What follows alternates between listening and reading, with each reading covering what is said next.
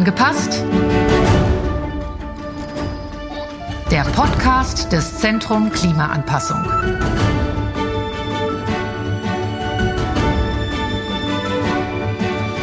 Ich begrüße Sie recht herzlich zur zweiten Folge von Angepasst, der Podcast des Zentrum Klimaanpassung mit dem Thema Klimafolgen heute und morgen. Und natürlich geht es uns vom Zentrum Klimaanpassung, also ZKA, um eben die Klimaanpassung in Deutschland. Doch um darüber sprechen zu können, müssen wir erst einmal genau wissen, wie sich der Klimawandel aktuell auswirkt und noch wichtiger, wie er sich in Zukunft auswirken wird. Mein Name ist Daniela Ulbing vom Zentrum Klimaanpassung und ich freue mich sehr, dass wir mit unserer ersten Folge auf so viel positive Resonanz gestoßen sind. Klimawandel, Klimaschutz, Klimaanpassung. Wie werden diese Themen in Deutschland wirklich wahrgenommen? Wie geht man tatsächlich damit um? Der Klimaschutz muss weiter vorangetrieben werden, denn der Klimawandel, das wissen wir alle, kann nicht aufgehalten werden. Er ist präsenter denn je. Wenn wir damit leben möchten und vor allem auch, wenn wir damit leben können, dann ist Klimaanpassung unumgänglich. Wir schauen heute in unserer Folge auf die Klimafolgen jetzt, also heute und morgen. Und da die meisten von uns ja doch ein paar Probleme damit haben, sich die Zukunft vorzustellen, vielleicht möchten sie sich auch gar nicht vorstellen, habe ich einen Gesprächspartner, der genau das gemacht hat. Er wirft einen Blick in die Zukunft, nachdem er sich mit vielen Expertinnen unterhalten hat. Ich begrüße Thoralf Staud, freier Journalist, unter anderem für das Wissenschaftsportal klimafakten.de und Buchautor. Zum Thema Klima hat er in Zusammenarbeit mit Nick Reimer bereits 2007 das Buch Wir Klimaretter, so ist die Wende noch zu schaffen geschrieben. Im vergangenen Jahr kam die, jetzt sage ich mal, fast schon traurige Fortsetzung, wobei ich ihn gleich fragen werde, ob ich das so nennen darf. Deutschland 2050, wie der Klimawandel unser Leben verändern wird, heraus. Eine ganz kleine Randnotiz. Dieses Buch ist fast zeitgleich mit der Klimawirkungs- und Risikoanalyse des Bundes erschienen, das im Auftrag des Umweltbundesamtes von Adelphi, Eurac Research und Bosch und Partner erstellt wurde. Das heißt, Thoralf Staud war auch schon mal mit Kolleginnen von uns im Austausch und wir freuen uns natürlich sehr, dass die wissenschaftlichen Erkenntnisse in Buchform für die breite Öffentlichkeit aufbereitet wurden. Und über dieses Buch, die Erkenntnisse und die Aussichten möchte ich mich jetzt mit ihm unterhalten. Hallo, Herr Staud, schön, dass Sie unser Gast sind. Hallo, vielen Dank für die Einladung. Ich habe es ja gerade schon gesagt, das Buch erschien im vergangenen Jahr. Durfte ich sagen, es ist die traurige Fortsetzung von Wir Klimaretter, so ist die Wende noch zu schaffen von 2007? Nein, ich würde es nicht traurige Fortsetzung nennen. Ähm, es ist eine andere ähm, Fortsetzung. Tatsächlich 2007 in dem Buch hatten wir beschrieben, ähm, wie bis zum Jahr 2020 der Treibhausgasausstoß in Deutschland halbiert werden könnte, haben das sehr praktisch und anschaulich gemacht in den Bereichen Energie, Verkehr, Gebäude etc. pp. Dazu ist es leider nicht gekommen. Es ist zu wenig ähm, passiert, äh, weshalb es konsequent war und an der Zeit war, ähm, auf das zu gucken, was wir uns jetzt eingebrockt haben und äh, deshalb ähm, dann dieses nächste Buch zu machen, Deutschland 2050. Warum denn 2050, Herr Staud? Das ist ja gar nicht mehr so lange hin.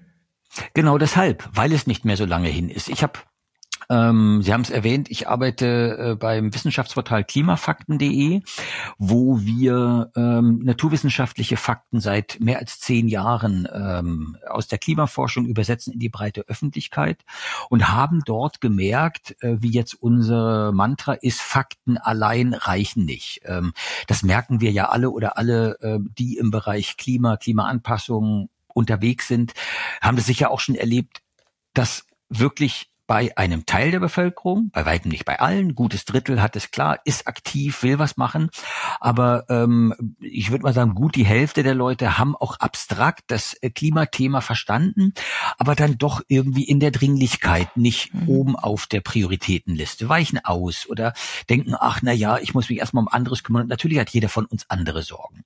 Ähm, als wir überlegt haben, woran liegt das denn? Ähm, und auch die Wissenschaft, die Sozialforschung hat da viel drüber nachgedacht, woran liegt es denn? Ähm, kam heraus, die Leute haben eine psychologische Distanz zum Thema. Sie glauben, der Klimawandel, ja, ja, der ist schon wichtig, aber der betrifft vielleicht die Eisbären in der Arktis oder vielleicht ähm, die Leute ähm, auf den Südseeinseln oder vielleicht die Leute im Jahr 2100, aber mich doch nicht. Mhm. Das ist eine Fehlvorstellung.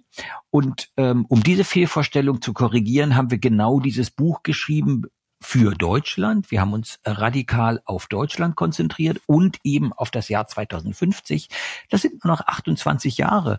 Ähm, das werden die meisten von uns noch erleben. Und schon 2050 werden wir hier schwere Folgen spüren. Und eben, das ist das Ziel des Klimathema nah an die Leute zu bekommen, in der Erwartung, die auch von der Sozialforschung gestützt wird, wenn Leute das Gefühl haben, es betrifft sie selbst, mhm. dann werden sie schneller aktiv. Aber Sie haben gerade von der psychologischen Distanz eben gesprochen. Also dieses, es betrifft mich, es ist nicht ganz weit weg, okay, also da, da, da stimme ich Ihnen voll und ganz zu, aber kann es auch einfach eine Angst vor Veränderung sein? Weil ich meine, die ja, Menschen natürlich. hatten jetzt wirklich, also Sie haben es ja auch in Ihrem Buch geschrieben, die Menschen hatten genügend Veränderungen jetzt gerade in den letzten Jahren. Wir, wir blicken auf Corona, wir blicken jetzt gerade auf die Gaskrise, was auch immer. Also wollen die die, die, die wollen Stabilität, aber wo ist die Stabilität? Vielleicht, vielleicht haben Sie davor Angst. Genau, das ist äh, sozusagen auch mir beim Arbeiten an dem Buch klar geworden. Zum einen die äh, weitreichenden Folgen, ähm, die der Klimawandel in Deutschland 2050 schon haben wird, aber eben auch, was das psychologisch mit Menschen macht ähm, und vor allem, was die bisherige Kommunikation zum Thema mit vielen Menschen macht. Mhm. wenn Sie schon danach fragen, tatsächlich, äh, die Leute haben keine Lust auf Veränderung. Ich würde nicht so sehr sagen Angst, äh, sondern ich glaube wirklich, es ist eine Aversion. Äh, man hat genug, man hat die Nase voll von Veränderungen. In der Tat Corona, jetzt der Krieg, aber es geht ja noch viel weiter zurück. Die Sozialsysteme sind in den letzten 10, 20 Jahren umgebaut worden. Ich komme aus Ostdeutschland. Äh, in den letzten 30 Jahren, 32 Jahren ist alles, hat sich alles geändert.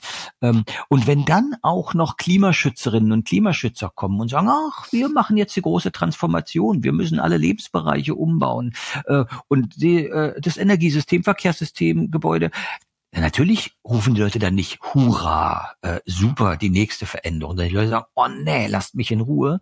Und da ist dann eben das eine Windrad äh, hinterm Haus, der Tropfen, der das fast zum Überlaufen bringt bei dieser ähm, äh, Änderungs- oder Veränderungsaversion. Mhm. Mir ist beim Schreiben des Buches klar geworden, dass eigentlich man das Pferd andersherum aufzäumen muss und äh, man anders über den Klimawandel und die Klimawende sprechen sollte.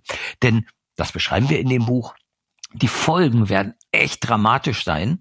Und wenn wir keinen Klimaschutz machen, sozusagen, dann bekommen wir Veränderungen. Wenn man veränderungsavers ist, oder im Deutschen, wenn man keine Lust hat auf Veränderung, wenn man keinen Bock hat, äh, was, dass sich was ändert, dann muss man Klimaschutz machen, weil ohne Klimaschutz ändert sich viel, viel mehr, als wir uns überhaupt vorstellen können. Und mit den Veränderungen, die ein ungebremster Klimawandel uns auch hier in Deutschland 2050 bringen würde, da sind die Veränderungen, die wir heute für Klimaschutz machen müssen, Pillepalle, ja. Da geht's um, äh, seien wir ehrlich, wir reden darüber, ob wir jetzt ein äh, Verbrennerauto oder ein Elektroauto fahren oder ob wir kleinere Autos fahren, ähm, verglichen mit dem, was ein ungebremster Klimawandel bedeuten würde, nämlich ständig weggeschwemmte Straßen, ist die Veränderung, über die wir hier gerade reden, ziemlich gering. Jetzt, jetzt haben Sie gerade eben ganz kurz auch eben diese Veränderungen mit den weg, weg, weggeschwemmten Straßen angesprochen. Aber wie sehen denn die großen Veränderungen tatsächlich aus? Also, man, wie sicher ist man sich, dass es wirklich zu so großen Veränderungen kommt, vor denen man ja dann tatsächlich Angst haben müsste? Also, Sie sagen ja, haben es gerade gesagt und in Ihrem Buch auch immer wieder, wir müssen jetzt voll auf die Bremse treten, damit es eben nicht zu diesen großen Veränderungen kommt. Wie sicher kann man sich da sein, dass es tatsächlich so sein wird. Auch die Aussage, in äh, 2050 äh, wird es in Deutschland zwei Grad wärmer sein. Woher kommen die Erkenntnisse und wie sicher ist man sich? So sicher wie das Amen in der Kirche. Ein Wissenschaftler und Wissenschaftlerinnen äh, werden immer natürlich die Grenzen des Wissens äh, betonen. Das ist Wissenschaft. Ähm, aber in normaler Sprache ausgedrückt und für die Alltags- und auch für den politischen Gebrauch, es ist absolut sicher, dass ungebremste Emissionen zu einer wirklich tiefgreifenden Störung des Klimas führen wird. Wer das heute noch ähm, bestreitet nach den Hitzesommer 2022 äh, mhm. und 2018, 2019, dem Starkregen 2021, also dem ist nicht mehr zu helfen. Ähm, zur Frage, wie sicher ist es? Es ist sicher. Punkt. Die Klimamodelle zeigen das klar. Die Klimamodelle sind in den letzten 10, 20 Jahren viel ausgefeilter geworden. Und wenn ich dann immer höre, ja, man weiß es ja noch nicht genau, ähm, wir haben uns für das Buch auch die Klimamodelle angeschaut. Die Wissenschaftler ähm, äh, kalibrieren die, die rechnen, äh, ja, die, die überprüfen die Klimamodelle. Mhm. Die schauen, was haben denn die Klimamodelle vor 20 Jahren für heute vorhergesagt und was ist eingetreten. Das ist stimmig. Sie gucken auch, wenn Sie rückwärts rechnen mit den Klimamodellen, äh, sozusagen, was hätten denn die Klimamodelle für die ähm, äh, äh, Treibhausgaskonzentration der letzten Jahre gebracht und vergleichen das mit den Messwerten. Auch das stimmt, äh, äh, sozusagen, das ist kongruent. Es wäre komplett irrsinnig, jetzt zu glauben, ja, für die Zukunft gibt es da vielleicht irgendwo einen Fehler. Mir kommt diese Debatte, wie sicher ist das, so vor wie, wir sitzen in einem Auto, fahren auf eine Betonwand Autobahn zu und irgendwie die Wissenschaft sagt uns, ey Leute, ihr sollt jetzt echt bremsen und wir sagen, naja, so, solange ihr mir nicht genau sagt, wie sich die Frontscheibe splittert und wie mhm. weit der Seitenspiegel fliegt, der jetzt dann gleich abgesprengt äh, werden wird. Auf den Zentimeter genau müsst ihr mir das sagen. Vorher bremse ich nicht. So irre kommt mir das vor, jetzt noch mehr Gewissheit von der Klimaforschung zu verlangen. Sie haben gerade schon die Vergangenheit angesprochen oder der Blick aus der Vergangenheit, wenn man versucht hat, eben in die Zukunft zu blicken. Ich glaube, das habe ich in einem Interview von Ihnen gehört. Ähm, Erfahrungen aus der Vergangenheit äh, können zu schlauen, klugen Handeln für die Zukunft führen. Inwieweit kann man denn tatsächlich dann sagen, dass das beim Klimawandel nicht gilt? Naja, wenn man sich das bewusst macht, auch das eine Kernerkenntnis, ein Aha-Effekt wirklich beim Recherchieren. Klimastabilität, die wir hier gerade verlassen, bringt uns ja nicht auf ein neues, stabiles Klima der Zukunft. Das ist ein äh, Missverständnis, sondern wir rutschen in wirklich instabile Klimaverhältnisse. Auch das ist mir erst beim Recherchieren für dieses Buch klar geworden. In unseren Grundannahmen, in unserem Grundverständnis leiten wir ständig aus der Vergangenheit ab, wie wir heute und wie wir künftig handeln wollen. Ähm, nur ein paar Beispiele. Wo heute wir unsere Städte an den Küsten gebaut haben, ist abgeleitet aus dem Küstenverlauf der letzten Jahrhunderte und Jahrtausende. Wo wir unsere Häuser hinbauen, ist abgeleitet aus den Klimaverhältnissen der Vergangenheit. Welche Bäume bei uns wachsen, welche wir pflanzen, welche Ackerkulturen die ähm, äh, Bauern pflanzen. Das ist alles Erfahrungswissen aus der Vergangenheit. Aber aus einer Vergangenheit, die klimatisch anders ist, als die Zukunft sein wird. Also dieses ähm, aus der Vergangenheit sinnvolle Verhaltensweisen für die Zukunft abzuleiten, das wird nicht mehr funktionieren. Was das bedeutet in den verschiedenen Bereichen für die Architektur, für den Städtebau. Unsere Städte sind für das Klima der Vergangenheit gebaut worden. Natürlich, für welches Klima hätten sie sonst gebaut werden sollen? Aber für die Zukunft passt das nicht mehr. Wir werden in Deutschland ein heißeres Klima haben mit längeren, häufigeren, heißeren Hitzewellen, dann tatsächlich äh, passt der Gebäudebestand nicht mehr. Wir äh, haben Wälder, die nicht mehr auf das Klima der Zukunft passen und wir wissen auch noch nicht, das war ein Aha-Effekt beim Buch, die Forstwirtschaft forscht viel daran, welche Bäume sie denn pflanzen kann, aber auch die wissen noch nicht, was in Zukunft in Deutschland gedeihen wird. Also das Unwissen, wir segeln wirklich in ungewisse Zeiten. Das, glaube ich, ist noch kaum jemandem äh, wirklich ins Bewusstsein gesickert. Herr Staud, jetzt müssen wir das eigentlich erstmal sacken lassen. Also theoretisch gesehen, Sie haben es ganz am Anfang gesagt, ein Drittel der Bevölkerung ähm, weiß um den Klimawandel und seine Folgen. Der Rest, naja. Und ist aktiv. Und ähm, ist Wissen aktiv. tun, Wissen tun 75, 80 Prozent. Ja, äh. aber das Schlimme ist ja eben, also dass eben diese 75, 80 Prozent, also dass davon nur ein Drittel vielleicht eben was macht und die anderen nicht. Jetzt haben Sie viele Fakten und Faktenlagen dargestellt. Wenn man die Daten- und Faktenlage der Klimafolgen kennt, dann kann man ja auch eigentlich anpassen. Aber wenn man das hört, was Sie jetzt gerade gesagt haben, ist Klimaanpassung tatsächlich noch möglich, wenn sich das alles so entwickelt? Ich meine, wir wissen ja jetzt schon, Plätze mit viel Grün, mit Bäumen, die sind natürlich kühler als bebaute, versiegelte Plätze. Klimaanpassung kann in verschiedenen Maßnahmen umgesetzt werden. Wo ist denn da der dringendste Handelsbedarf, Handlungsbedarf? Also ich meine, wo kann man oder sollte man am schnellsten anpassen? Kann man überhaupt noch anpassen? Ja, man kann noch anpassen. Wir werden ähm, auch noch eine Menge tun können in Zukunft, aber völlig klar muss sein, nur mit Anpassung wird's nicht gehen. Da fliegt uns der Laden um die Ohren. Ähm, das ist äh, auch so ein berühmter oder ein berüchtigter Fehlschluss oder ein geradezu einladender äh, Kurzschluss äh, mental, dass man denkt, ach, das Geld, ich habe ja nur einmal den Euro, den investiere ich jetzt lieber in die Anpassung. Äh, da weiß ich, äh, wenn ich den Deich erhöhe, der schützt mich. Wenn wenn ich in Klimaschutz investiere, weiß ich ja nicht, ob es was bringt. Das wäre eine völlig falsche Vorstellung. Wir müssen beides tun.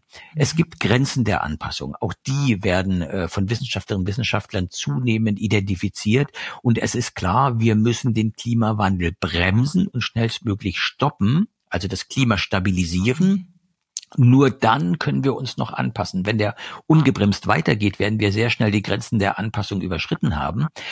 Wo wir uns anpassen müssen, einige Kernaussagen sind klar. Äh, Sie haben es erwähnt, da ist die Wissenschaft wirklich eindeutig. Deutschland wird heißer.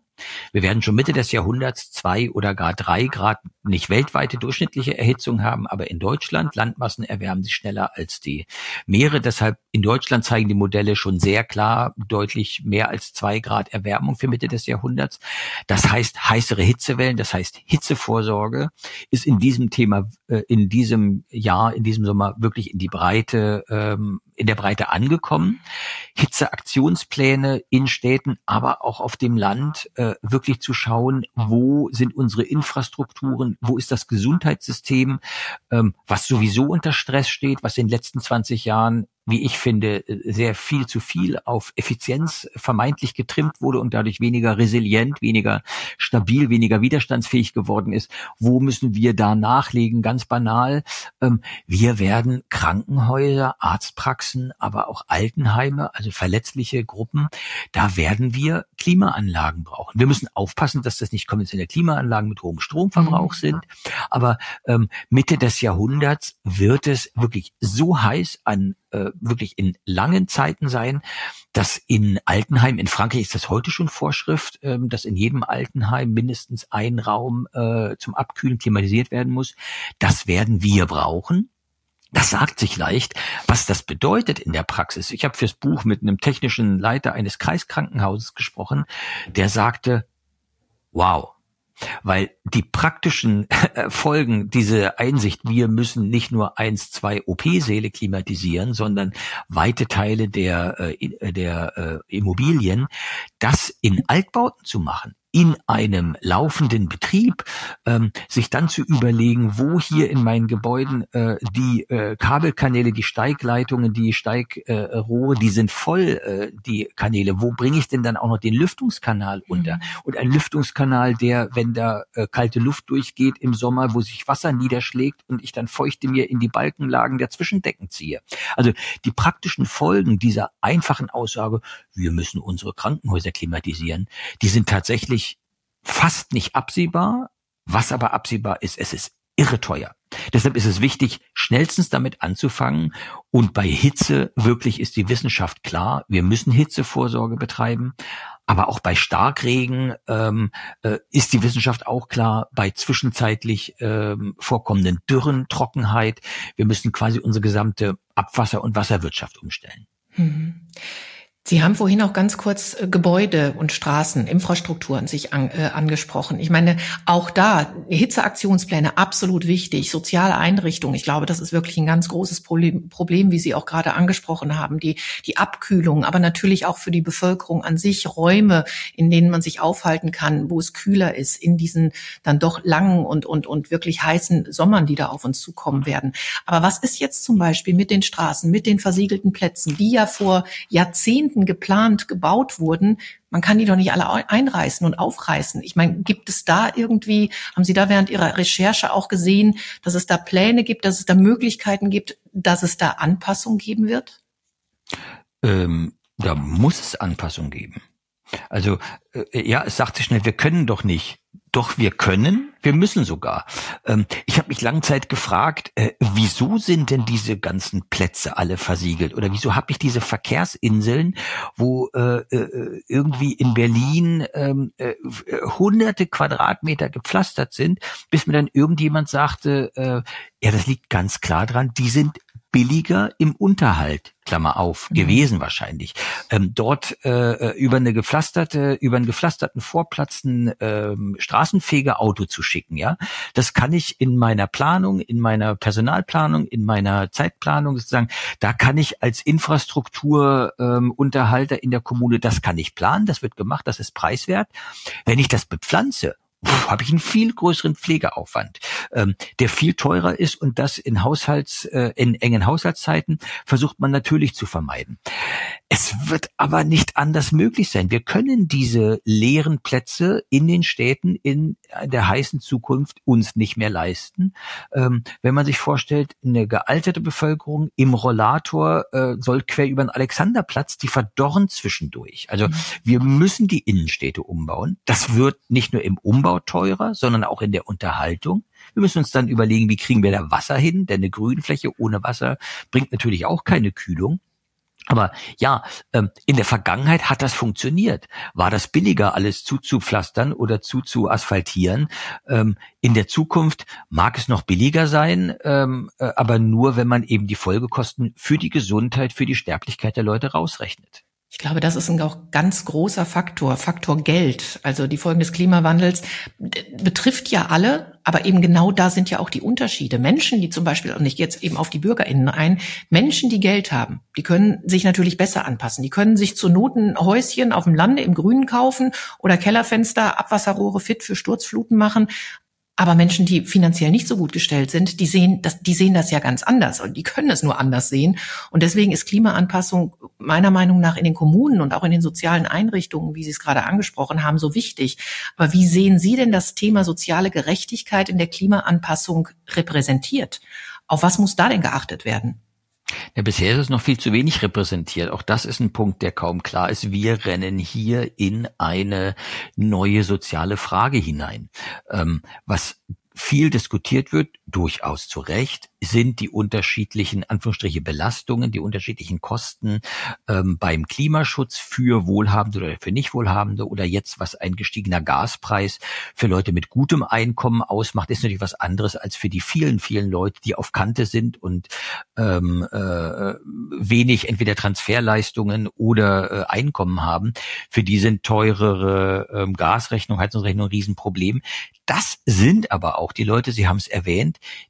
die von den Folgen des Klimawandels schärfer getroffen werden. Wir haben schon mhm. heute das Phänomen, dass an äh, mit Luftverschmutzung, mit Lärmverschmutzung in Städten, die trifft vor allem ähm, ärmere Bevölkerungsschichten an den Ausfallstraßen mit schlechter Luft wohnen ja nicht die Villenbesitzer, ja, sondern das sind eher die schlechteren und preiswerteren Wohnlagen. Das wird sich in einem heißeren, ungemütlicheren Thema der Zukunft noch verschärfen, ähm, wenn ich in einem eng bebauten Innenstadtquartier in Berlin-Wedding oder Berlin-Neukölln wohne mit einem betonierten Hinterhof, wo zwei Fahrradstangen und drei Mülltonnen stehen. Das heizt sich natürlich viel, viel mehr auf als irgendein Einfamilienhaus mit oder gar eine Villa mit einem Garten drumherum. Mhm. Das ist eine soziale Ungleichheit. Das gilt es als ja, politisch Verantwortlicher im Blick zu behalten und dann eben auch die Klimaanpassungsmittel in die Gegenden zu äh, leiten, wo es am dringendsten notwendig ist. Ja, da muss Politik, da muss Gesellschaft unbedingt ein Auge drauf haben. Ähm, Sie werden sie auch kennen, die KlimaanpassungsmanagerInnen. Die spielen ja auch bei uns beim hm, ZKA ja. eine ganz große Rolle. Also wir ähm, werden, nehmen ja auch Kontakt mit ihnen auf. Wir bilden sie ja auch weiter. Ähm, wir versuchen zu vernetzen. Ist das eine ganz, ganz wichtige Rolle, auch äh, Ihrer Meinung nach, wie man halt eben genau in die Kommunen, in die sozialen Einrichtungen auch Klimaanpassung bringen kann? Ist das ein Anfang? Also wir haben mit vielen gesprochen und sehen auch, wie wichtig dieser Job ist. Und, und ähm, es wird ja auch unterstützt, es wird ja auch politisch unter, von der, aus der Politik her unterstützt. Wie sehen Sie diesen Job und wie würden Sie ihn weiterhin unterstützen und vorantreiben? Der Job ist irre, irre wichtig. Ähm, das sind, äh, ich hätte jetzt fast ein, äh, sozusagen ein militärisches Bild genommen. Die sind an der Front oder die sind irgendwie vorne, äh, die sind auch in der Praxis. Ja, die reden mit den Leuten wirklich und kriegen die Rückmeldung darüber, wie schwer es ist oder dass dann doch andere Sachen äh, dringender sind oder das Geld nicht da ist. Ja, es gibt diese Klimaschutz- oder Klimaanpassungsmanager in vielen, vielen Kommunen, aber was ich höre, das sind oft befristete Stellen, die mit Fördergeldern irgendwie zeitweise eingerichtet werden. Das sind dann auch Leute, die hoch engagiert sind, aber äh, wir wissen ja, wie das dann läuft in Teams oder in Großinstitutionen, an die das Thema delegiert wird und ähm, äh, was dann irgendwie heißt, die kümmern sich schon, dann muss ich es ja nicht machen. Das wäre verkehrt. Ähm, tatsächlich, wenn man es positiv oder wenn diese Klimaanpassungsmanager eine gute Wirkung, eine wichtige Wirkung haben sollen, dann müssen sie dauerhaft äh, arbeiten. Sie müssen in Verwaltungen hoch angebunden sein und ähm, tatsächlich, sie müssen ihr Wissen in die Breite tragen. Ähm, ich sage manchmal, in den Verwaltungen sind diese Klimaanpassungsmanager vielleicht noch wichtiger als nach außen, weil ähm, das ist ein Querschnittsthema. Es müssen alle Leute auf dem Schirm haben bei der Planung von äh, Verkehrswegen, bei der Planung von neuen Kitas, bei der Planung äh, der äh, Gesundheitsversorgung, äh, ähm, äh, bei Planung von Gewerbegebieten überall. Also man, äh, äh, man muss das Klimathema und das Anpassungsthema überall mitdenken. Ähm, und das zu verankern, ist eine Riesenaufgabe. Das schaffen Klimaschutzmanager Managerinnen alleine nicht, aber ohne sie ist es noch viel weniger schaffbar. Ja, das ist wohl wahr. Und Sie müssen, glaube ich, auch tatsächlich, und da sind wir eigentlich auch bei dem, was Sie ganz am Anfang gesagt haben, eben mit dieser psychologischen Distanz, irgendwie müssen Sie die ja auch versuchen zu überbrücken, oder zumindest mit Ihren, mit Ihren, mit Ihrer Kommunikation untereinander, vielleicht auch nach außen hin. Ich möchte nochmal darauf eingehen. Also die Gefahr, die ist ja sichtbar, was den Klimawandel angeht. Bei vielen auch angekommen, aber sie schieben es noch hinweg. Es hat bei Corona geklappt. Es klappt bei der derzeitigen Gaskrise. Das haben wir vorhin schon angesprochen. Aber noch einmal, warum klappt es bei dem Klima nicht? Hat es was mit der Geduld zu tun, weil das noch nicht greifbar ist? Also zumindest nicht kontinuierlich greifbar? Genau, das Klima verändert sich schleichend. Ähm, es gibt ja den Unterschied zwischen Wetter und Klima und äh, man kann sich, wenn man will, gerne einreden, ach naja, wir haben jetzt nur halt mal einen trockenen Sommer gehabt oder naja, jetzt hat's ja gerade mal wieder drei Wochen geregnet, das hat sich ausgeglichen. Mhm. Nein, hat es nicht. Ähm, wenn man genau hinschaut, ähm, dann sieht man die weitgehenden Veränderungen, die das Klima uns äh, bringt. Aber es ist leicht, dem auszuweichen. Beim Klima ähm, äh, ist auch immer ein Problem beim äh, bei der Klimazerstörung. Es gibt keinen einzelnen klaren Bösewicht. Ähm, auch das ist ein typisches psychologisches äh, ne, Mechanismus. Wenn man ein Problem personalisieren kann, wenn man weiß, wer ist schuld, dann kümmert man sich eher darum. Das hat mit äh, viel mit äh, Kognitionspsychologie, mit Evolutionspsychologie zu tun. Ein klar verortbaren Bösewicht, den bekämpft man. Aber beim Klimawandel sind wir ja alle irgendwie durch unseren Lebensstil Mitverursacher. Wir müssen grundsätzlich was ändern, was auch uns betrifft, da weicht man gerne aus. Da redet man sich dann gerne ein, ach, so schlimm ist es ja nicht und ach, wer weiß, äh, ob ich das noch merken äh, werde. Genau, mhm. deshalb haben wir dieses Buch geschrieben, Deutschland 2050, um den Leuten klarzumachen, was sich alles verändern wird. Es ist tatsächlich, ich bin nur Journalist, ja, ich kann nichts anderes als ähm, äh, an die ähm, sozusagen Aufnahmefähigkeit, auf die Aufnahmefähigkeit der Leute zu vertrauen, aber eben ihnen die richtigen Informationen liefern. Und da tatsächlich, glaube ich, liegt doch noch ist eine Menge Luft nach oben, den Leuten klarzumachen, wie sehr es sie hier betrifft und wie stark ihr Leben in ähm, Wohlstand, in Sicherheit in Deutschland bedroht ist, wenn sie keinen Klimaschutz machen. Da ist, glaube ich, noch eine Menge Potenzial drin, um Leute zu motivieren und, das ist das Zweite, ihnen zu zeigen, das geht. Ähm, es ist möglich, ein gutes Leben, ein äh, Leben in einer äh, Null-Emissionswelt oder einer äh, fast Null-Netto-Emissionswelt ist möglich, ist vielleicht sogar netter als äh, in der bisherigen Welt mit äh, Verbrennungsmotoren und äh, stinkenden Schornsteinen und ähm, einem Verkehrslärm, der einen in Städten irgendwie um den Verstand bringen kann.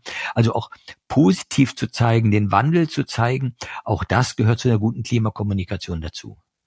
Jetzt ist ja Ihr Buch, Sie haben es gerade angesprochen, äh, ist ja schon ein Jahr alt. Haben Sie irgendeine Veränderung in der Gesellschaft bisher bemerkt?